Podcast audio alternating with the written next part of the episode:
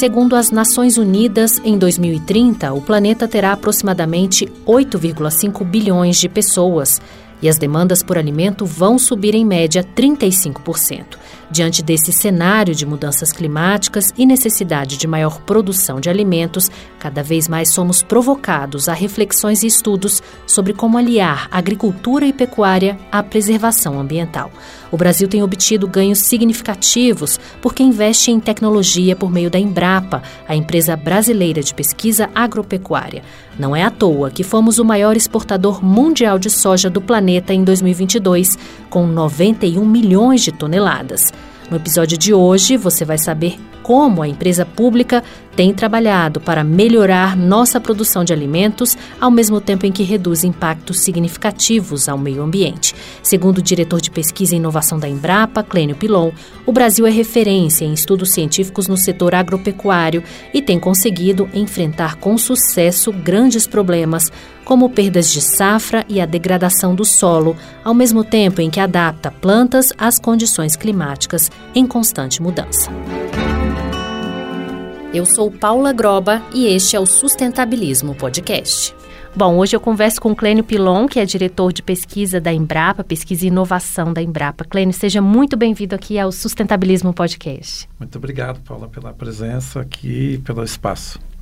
Bom, Clênio, a questão climática é uma questão que a gente tem, que tem exigido cada vez mais de nós. Está aí a prova nos dias quentes que a gente tem vivido. E nós temos aí uma série de eventos que comprovam que a gente precisa aliar tecnologia à questão da preservação ambiental. Graças à Embrapa, a gente tem ganhos muito efetivos na parte tanto da agricultura quanto da pecuária.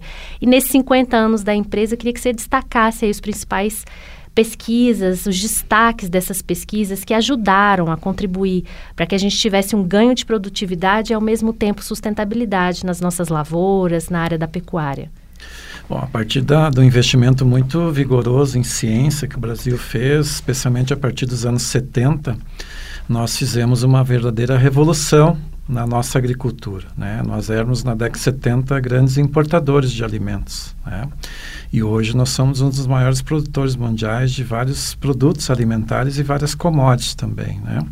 É, é na década de 70 nós tínhamos aí em torno de meia tonelada é, de cereais por habitante ano disponível. Né? Hoje nós estamos falando de uma safra de mais de 300 milhões de toneladas, o que equivale a mais de uma tonelada e meia né, de cereais por habitante ano. Então, isso verdadeiramente é uma revolução tecnológica né, que se deu né, num ambiente tropical, com extrema dificuldade de adaptação dos cultivos, né, com abertura de novas áreas, especialmente na região do Cerrado brasileiro, né, e se fez um investimento muito grande realmente em tecnologias para os sistemas de produção. Né.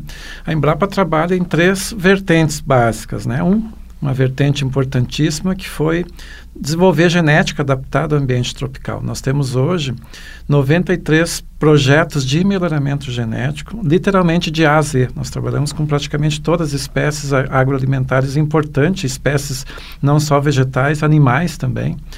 E nesses projetos de melhoramento genético, uma das, das características importantes que se busca, além da adaptação dessas é, novas cultivares a diferentes ambientes, diferentes tipos de solos, diferentes condições climáticas, é justamente a busca pela convivência com as mudanças do clima especialmente pelos estresses abióticos, né? ou seja, a convivência com calor extremo, com temperaturas extremamente baixas, com períodos de chuvas acima do normal, com excesso de umidade, com períodos também de seca bastante prolongados. Praticamente todos os nossos projetos de melhoramento genético hoje buscam justamente é, incorporar na nossa genética, né? seja ela vegetal, especialmente vegetal, mas não só, características, genes, né, e outros caracteres que nos permitam uma melhor convivência com essas mudanças do clima, né? Então esse é um aspecto extremamente importante e realmente hoje nós temos aí uma diversidade muito grande de materiais genéticos adaptados às várias condições, né, brasileiras que nos permitem, por exemplo, produzir soja acima da linha do Equador, né? E vários outros produtos também que a gente poderia citar aqui. Então isso realmente foi um avanço muito importante, o que nos dá uma certa garantia bastante grande na questão questão da soberania sobre a, os nossos recursos genéticos e sobre a genética que lastreia a nossa produção de alimentos, que é algo muito importante para qualquer país no mundo. Né? Do outro lado, um segundo pilar muito importante foi o avanço todo que nós tivemos é, para aquilo que a gente chama das tecnologias para os sistemas de produção, diferentes cultivos, da produção de feijão, de arroz, de milho, de soja, de cana, das espécies de produção de hortaliças, de frutas, enfim, é, re realmente fizemos também um avanço muito grande nas tecnologias que envolvem o desenvolvimento de um conjunto de boas práticas para manejo de solo, para manejo da água, com sistemas irrigados ou não, né, com tecnologias para manejo integrado de pragas, buscando sempre racionalizar o uso de agrotóxicos, o uso de químicos na, na agricultura, hoje com desenvolvimento muito forte também buscando bioinsumos que possam, de alguma forma, conviver mais harmonicamente com esse processo né, de produção em bases saudáveis e sustentáveis. Né? Então, nós fizemos também uma, uma verdadeira revolução no campo das tecnologias para os sistemas de produção.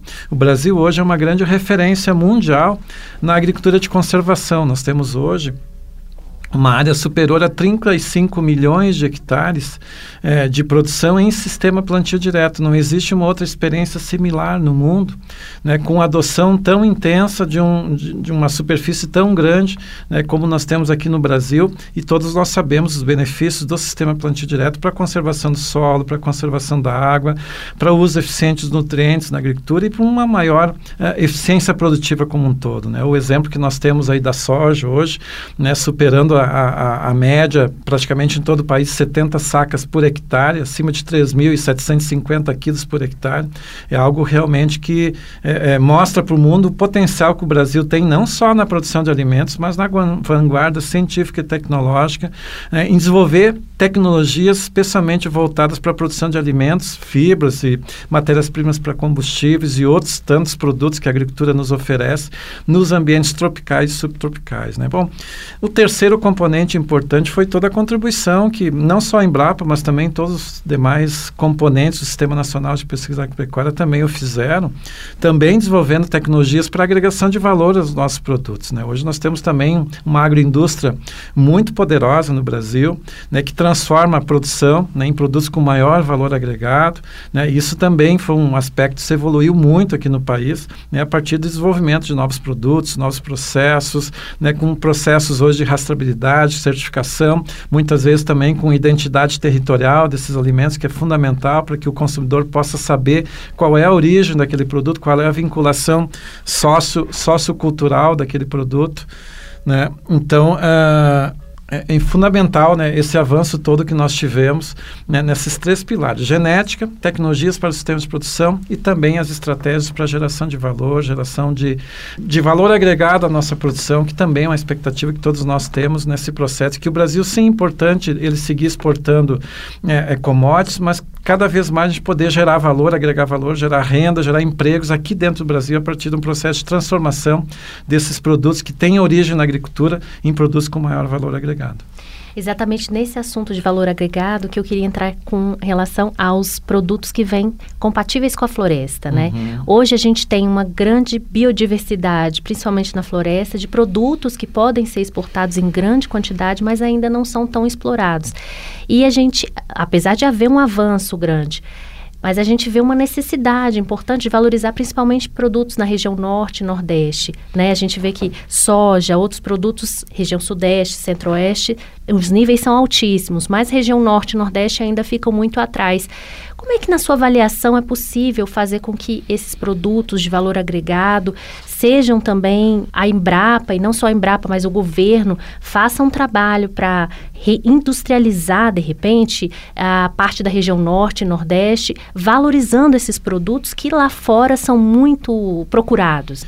Então, esse é um grande desafio colocado a todos nós. Como a gente consegue ampliar a oferta e a produção de alimentos em bases saudáveis e sustentáveis sem que a gente tenha que seguir fazendo pressão sobre os biomas. Né? O bioma amazônico ele tem uma importância muito grande, não só por ser um grande repositório da biodiversidade mundial, e o Brasil é uma grande referência em biodiversidade, inclusive na conservação dessa biodiversidade em seus diferentes biomas, mas o bioma amazônico representa um papel muito importante para o planeta como um todo, como um grande pulmão Né? E ele regula, inclusive, né, os eventos de precipitação, não só na região amazônica, mas também em outras regiões do país. Né? Então, por isso, essa preocupação global toda aí com, com o bioma amazônico. Né? Então, o desafio hoje colocado é isso: como que a gente aproveita as bondades dessa biodiversidade para que a gente possa é, é, suprir né, e qualificar a nossa base alimentar, mas também gerando renda, porque é fundamental para quem está no campo e se utiliza, faz esse extrativismo sustentável né, desses produtos da nossa biodiversidade, se ele não conseguir gerar renda, é muito difícil essa pessoa ou essa família permanecer no campo. Né? Então, é fundamental esse processo de inclusão socioprodutiva e hoje nós temos falado muito fortemente numa nova lógica de, dessa bioeconomia. Né? Como que a gente aproveita essas potencialidades de uma forma que a gente consiga incluir as famílias e as pessoas, né? gerando renda, gerando emprego, fazendo o autossustento dessas essas famílias, mas também contribuindo para a própria reprodução social delas ao longo do tempo e fazendo com que elas, em, em, em trazerem um uso sustentável para a nossa biodiversidade, né, elas possam também contribuir fortemente para um processo de conservação dessa biodiversidade, porque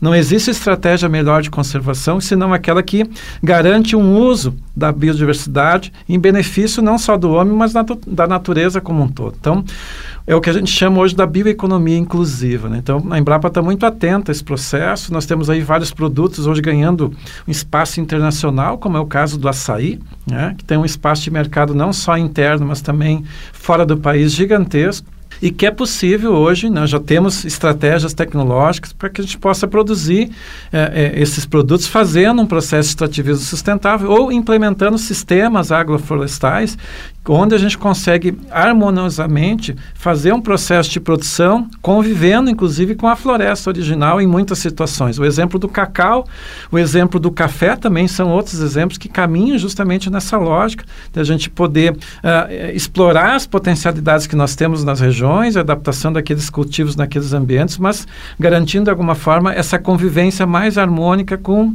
a, a biodiversidade local existente e valorizando inclusive a própria cultura local, saber fazer, né, a tradição das pessoas dessas comunidades que historicamente é, fazem um extrativismo sustentável desses processos, mas hoje também, especialmente naquelas áreas que já foram abertas, né, a gente poder desenvolver sistemas agroflorestais onde a gente possa reintroduzir, inclusive espécies florestais nativas daquela região que possam harmonicamente conviver com o processo de produção, onde aquele agricultor tem a possibilidade de fazer um extrativismo, né, gerando renda, gerando base para sua sustentação, mas convivendo harmonicamente harmonicamente com o ambiente. Esse talvez seja o grande desafio colocado para todos nós nesse momento. É, aqui no Congresso, o Senado aprovou recentemente uma proposta que estimula a educação no campo. Uhum. Né? Já existem propostas aprovadas, projetos aprovados, e, mas na sua avaliação, falta uma atenção especial do governo na parte técnica também, porque o que a gente percebe é exatamente isso. Nas regiões norte e nordeste, onde há um grande potencial de desenvolvimento,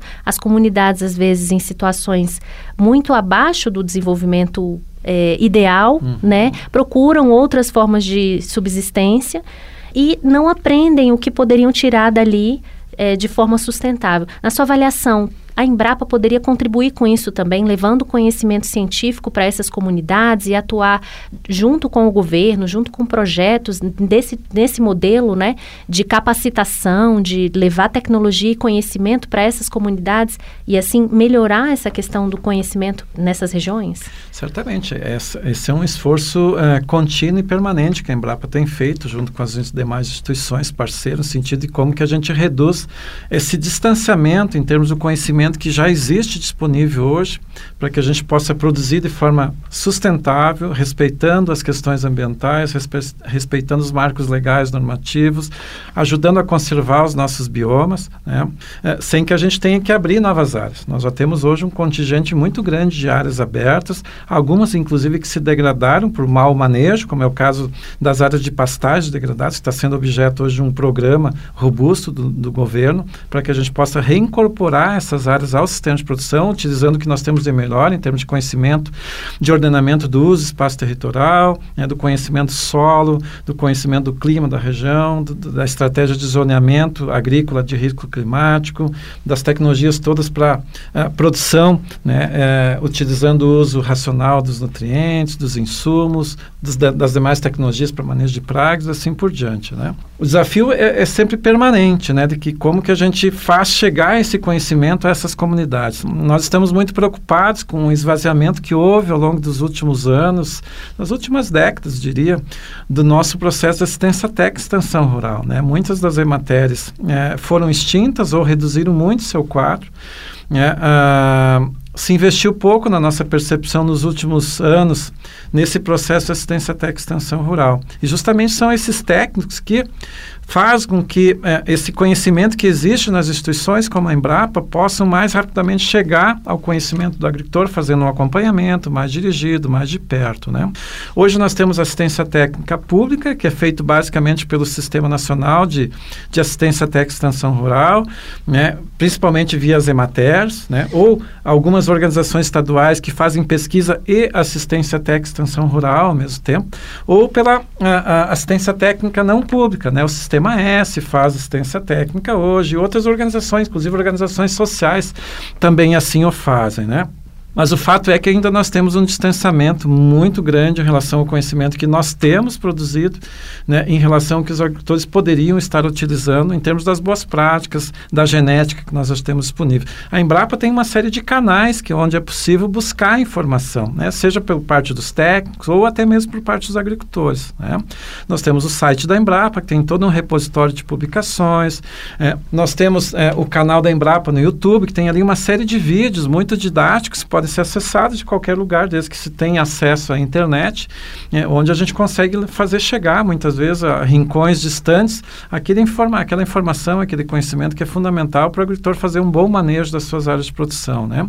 E nós também temos uma plataforma que é muito bacana, que é a plataforma E-Campo, né? que é uma plataforma digital concebida justamente para que a gente possa fazer esse processo de capacitação. Tem lá uma série de cursos que foram oferecidos nos últimos anos, que seguem sendo oferecidos, que a, a, os agricultores técnicos podem acessar, inclusive, a qualquer momento, se está disponível no site da Embrapa. Agora, com relação aos grandes produtores, o que a Embrapa percebe é que os grandes produtores hoje de soja, né, de cana-de-açúcar, eles estão muito bem informados e sabem da necessidade de cuidado com o clima. É, então, eles buscam, sim, é, o apoio da Embrapa e as parcerias, né? O que falta talvez seja atenção mais ao público da agricultura familiar na sua avaliação, ou seja, os grandes produtores já têm noção cada vez maior de que a questão das mudanças climáticas tem tudo a ver com a produção e o lucro Sim, é, por ter uma produção em maior escala, esses grandes produtores, né, eles conseguem muitas vezes ou ter uma assistência técnica própria, contratar um engenheiro agrônomo, um técnico para fazer o monitoramento e acompanhamento do seu sistema de produção, o que é muito bom, por sinal, né? Ou eles têm uma assistência técnica dirigida pelas revendas, especialmente que é, fornecem insumos para esses produtores, né? O que também, em muitas situações, é, uma, é, é, é algo bastante desejável também, porque sempre o acompanhamento do técnico é fundamental nesse processo de qualificação do, da produção. Né? É, o fato é que, é, para a grande maioria dos agricultores, não são poucos, nós temos hoje no Brasil mais de 5 milhões de estabelecimentos agrícolas, para mais de 90% desses estabelecimentos, a assistência técnica, muitas vezes, ela está muito distante. Né? E esses agricultores, por terem uma escala de produção muito pequena, por serem pequenos agricultores, agricultores familiares, né, eles não conseguem ter a possibilidade de contratar um técnico para fazer um acompanhamento mais dirigido. Né? Então, nesse caso, é fundamental né, que, a, que o, espaço, o poder público possa, de alguma forma, via políticas públicas, né, fazer com que esse conhecimento chegue até eles. Né? A, a Embrapa está muito muito preocupada e muito atenta com esse espaço de oportunidade. Nós colocamos na, na, recentemente com a nova diretoria executiva da Embrapa o tema da inclusão socioprodutiva como um grande desafio para todos nós. Justamente porque inclusão socioprodutiva não se faz só com o olhar tecnológico. Se faz também com a contribuição permanente da Embrapa nesse processo de formação continuada, não só dos agricultores, mas também das mulheres, dos jovens, para que a gente possa ter reprodução social no campo, levando a boa informação até eles. A gente faz também contribuindo nos circuitos onde nós atuamos, os ambientes de inovação, para que esses agricultores possam acessar políticas públicas e acessarem mercados, é que é fundamental para a geração de renda, porque o agricultor produz para o seu autossustento, mas ele também gera excedentes. E é fundamental que esses excedentes gerem renda para ele, porque isso garante também a sua reprodução no campo. Né? E, por fim, a própria contribuição que a Embrapa sempre tem feito, né, no sentido de é, dar apoio, né, é, de várias maneiras, à formulação de boas políticas públicas. Hoje nós temos um conjunto de políticas públicas também sendo retomadas pelo novo governo, que são fundamentais, seja para levar uma assistência técnica mais encorpada, mais dirigida, né, para o agricultor acessar crédito, para o agricultor ter espaços de aquisição de alimentos que garantam, então, essa comercialização dirigida para ele, enfim, várias outras políticas que permitem com que esse agricultor eh, possa eh, eh, ter vontade de permanecer no campo. Isso é fundamental. A Embrapa, em todos esses componentes, todos esses pilares, tem tido uma contribuição importante e realmente esse, esse olhar para a inclusão socioprodutiva está colocado para nós hoje como um pilar muito importante estratégico para a nossa atuação. Bom, e a Embrapa também está preocupada com a questão da alimentação como um todo e hoje participa, inclusive, da conferência da FAO, tem um representante de vocês lá, é, falando um pouquinho das tecnologias que o Brasil desenvolveu para alcançar uma produção de pecuária, uma produção pecuária de baixo carbono, né? Esse ainda é um grande desafio para o Brasil, mas há muita tecnologia envolvida e vocês estão debruçados sobre esse assunto há muito tempo. Conta para a gente um pouquinho como é que está o andamento disso. Então, é, é, realmente a preocupação hoje com as emissões de gás, de efeito estufa é muito grande, né, por parte não só do governo brasileiro, porque existem os acordos globais, os compromissos também dos países com as metas de redução de emissões de gás de efeito estufa. É, a agricultura não é o maior emissor de gás de efeito estufa, existem outros setores também que é, emitem é, uma quantidade bastante expressiva de gás, mas na agricultura nós temos trabalhado muito fortemente né, em vários componentes, seja no inventário das emissões desses efeito estufa, e a Embrapa tem participado desse esforço, que é liderado pelo Ministério de Ciência e Tecnologia, e inovação. É, a Embrapa tem trabalhado muito fortemente também num outro componente que é de adaptação dos cultivos às mudanças climáticas, ou seja, o aumento de temperatura impõe mudanças nos sistemas ecofisiológicos, na relação, na conexão da planta com a atmosfera, com os micro-organismos, com o solo e com a água. E é importante, então, que especialmente via genética, é, que a gente consiga adaptar esses cultivos incorporando genes de tolerância a calor, de tolerância a seca, né, de vários outros estresses que podem estar sendo submetidas as plantas a essas mudanças do clima que já estão aí, nós estamos percebendo isso no dia a dia, como também no pilar de mitigação, ou seja, como que a gente adota um conjunto de estratégias, de boas práticas de manejo do solo e também da, da, da planta como um todo, para que a gente possa reduzir emissões, né, no caso da produção vegetal e no caso do componente animal, animal também, ter uma produção mais eficiente que a gente consiga, para cada quilo de leite ou para cada quilo de carne ou para qualquer outro produto de origem animal, a gente consiga emitir o menos possível. Então, nós estamos trabalhando aí com estratégias, desde, por exemplo, um melhor manejo para a produção de pastagens, né? utilizando o mínimo possível revolvimento do solo, porque toda vez que a gente revolver o solo, a gente está contribuindo para aumentar a queima da matéria orgânica do solo e, portanto, o aumento da emissão de gases de estufa, especialmente CO2. Né?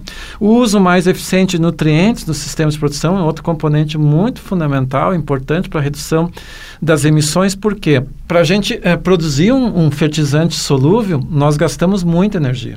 E o nitrogênio é um dos nutrientes que mais é utilizado na agricultura e no qual mais se gasta energia para retirar o nitrogênio do ar e incorporar ele naquele grano de ureia ou de outros produtos né, que se, se utilizam né, desse nitrogênio atmosférico. Né? Então, qualquer uso eficiente de nutrientes na agricultura contribui muito fortemente para a redução das emissões de gás de efeito estufa. Né? E no caso dos nutrientes à, base de nitrogênio, a gente reduz grandemente também a, a, a emissão de óxido nitrogênio, que é um dos principais agentes, né, um dos principais gases componentes do efeito estufa, com um efeito em torno de 300 vezes maior, inclusive, que o efeito que o CO2 promove né, sobre a questão das mudanças climáticas. Então, vejo que é um conjunto de boas práticas relacionadas não só à questão do ambiente de produção, mas também o próprio manejo dos animais. Né? Nós estamos hoje ajustando dietas né, para diferentes tipos de rebanhos, para que a gente possa, com esse ajuste de dietas, também emitir menos metano, que é um dos principais gases componentes do efeito estufa. Né? Então,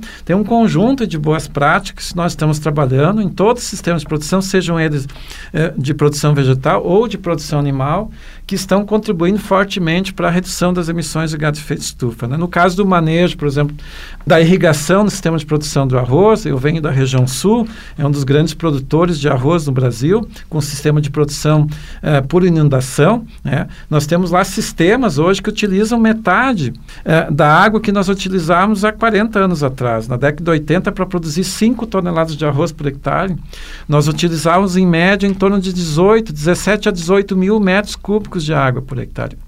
Hoje nós temos genética adaptada àquelas condições que nos permite produzir 10 toneladas por hectare e sistemas de manejo de irrigação muitas vezes fazendo um sistema de intermitência na irrigação que nos permite produzir 10 toneladas por hectare, gastando em torno de 6 até 8 mil metros cúbicos de água. Ou seja, nós aumentamos a produtividade, reduzimos o consumo de água e, quando reduzimos o consumo, também reduzimos o gasto energético, além de reduzir o uso da água. E, por outro lado, temos ganhos ambientais, porque nessa intermitência da, da irrigação nós reduzimos a emissão de metano, que também é um gás importante na produção uh, de grãos no país, né, especialmente nos sistemas que recebem irrigação por inundação. Esse programa ABC+, tem uma meta bem é, robusta assim, para ser alcançada. 30 milhões de hectares as áreas é, destinadas à adoção de práticas para recuperação de pastagens degradadas, 12,58 milhões de hectares áreas voltadas para adoção de sistemas de plantio direto e 10, um pouco mais de 10 milhões de hectares áreas com adoção de sistemas de integração. Isso já está sendo feito e as grandes lavouras já estão aderindo a isso. Como é que é a adesão? As tecnologias são produzidas pelo, pela Embrapa, a Embrapa apresenta e os grandes produtores eles já automaticamente já, porque também é vantagem para eles, né? Já aderem a essas novas tecnologias, já está em andamento esse, esse trabalho. Sim, com certeza. O Brasil hoje também é uma referência global né, na, na, na, utilização de sistemas de integração de produção animal com a produção de grãos, né, que são os sistemas de integração lavoura-pecuária ou lavoura-pecuária-floresta, notadamente por todos os dados científicos que nós já temos produzidos né, ao longo de, de várias décadas, inclusive.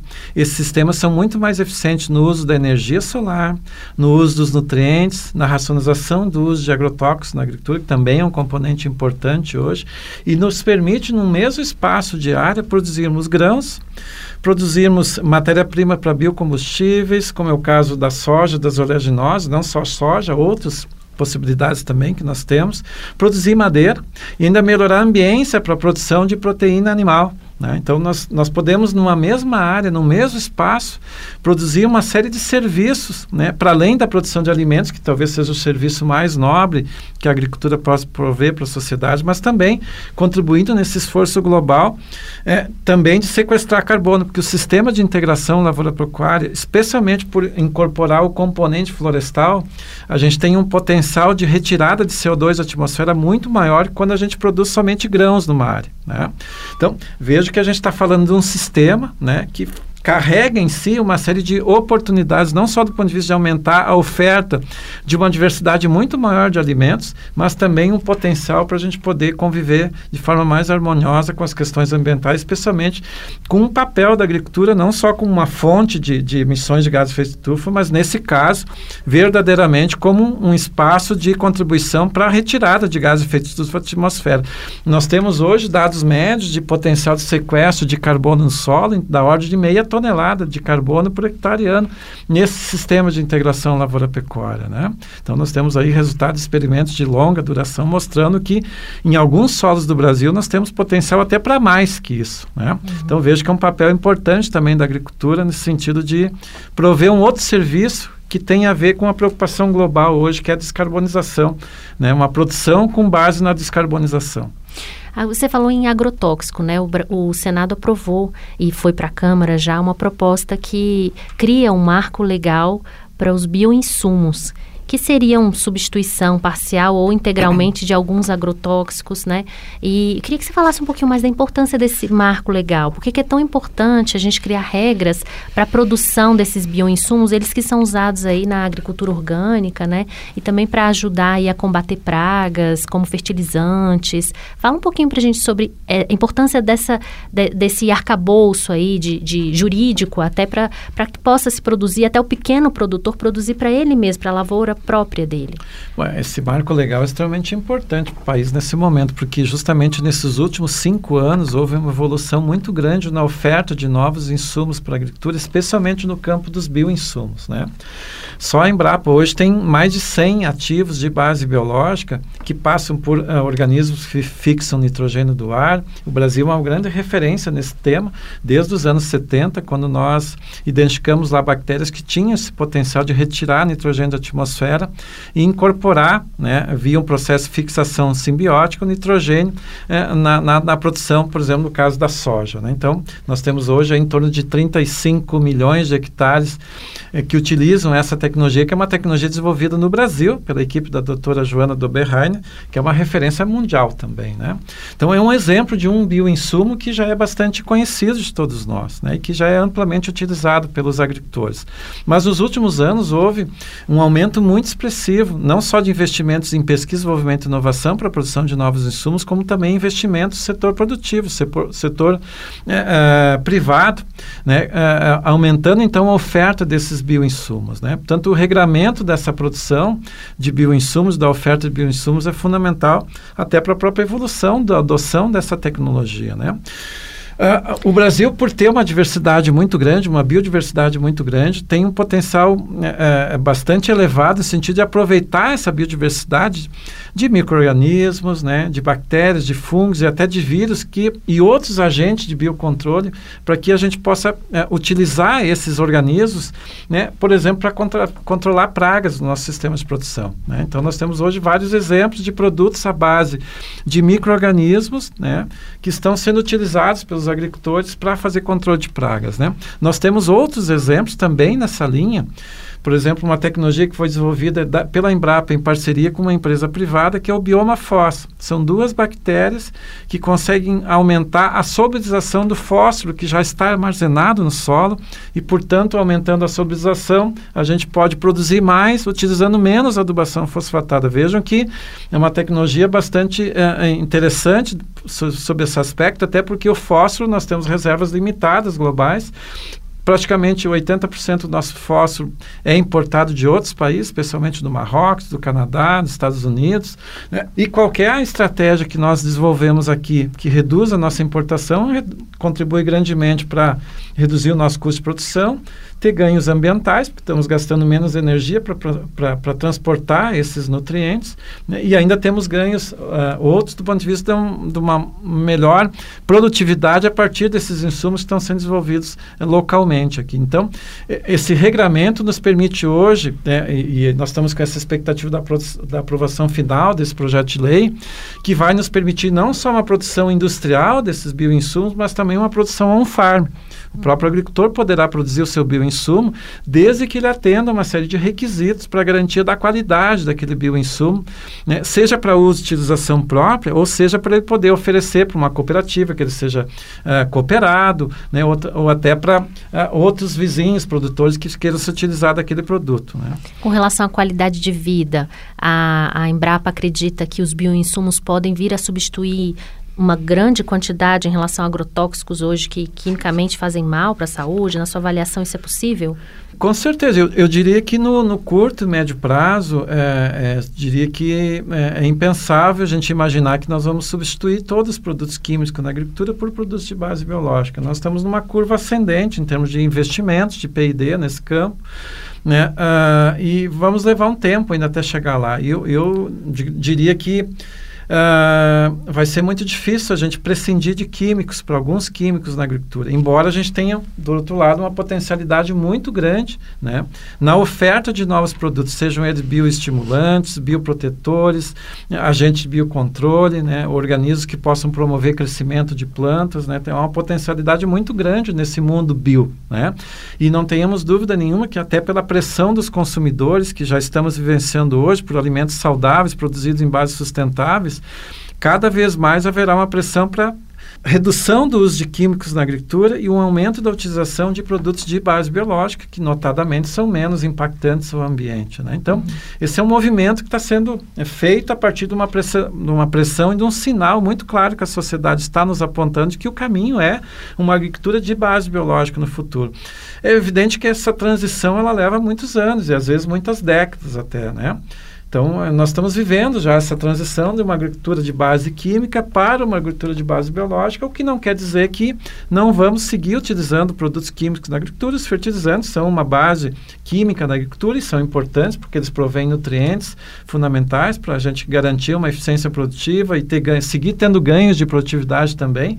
Mas nós temos hoje outras estratégias que nós chamamos de uma agricultura de processo, que pelo melhor conhecimento dessa interação entre a planta, o organismo, a atmosfera, o solo e a água, nos permite interferir no sistema a nosso favor, utilizando as bondades que a própria natureza nos oferece. Então, essa é a grande lógica hoje que nos remete para um melhor conhecimento desses mecanismos, desse processo, entendendo e buscando mais elementos da química, da bioquímica, da ecologia, para que a gente possa, é, para além da utilização de insumos, também fazer uma agricultura de processos né, que nos permita produzir mais também utilizando e dependendo menos de insumos.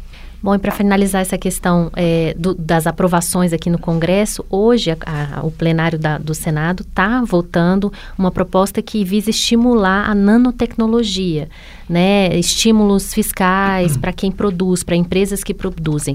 A nanotecnologia também é fundamental nos estudos, na tecnologia, para essa área de agricultura e pecuária, né?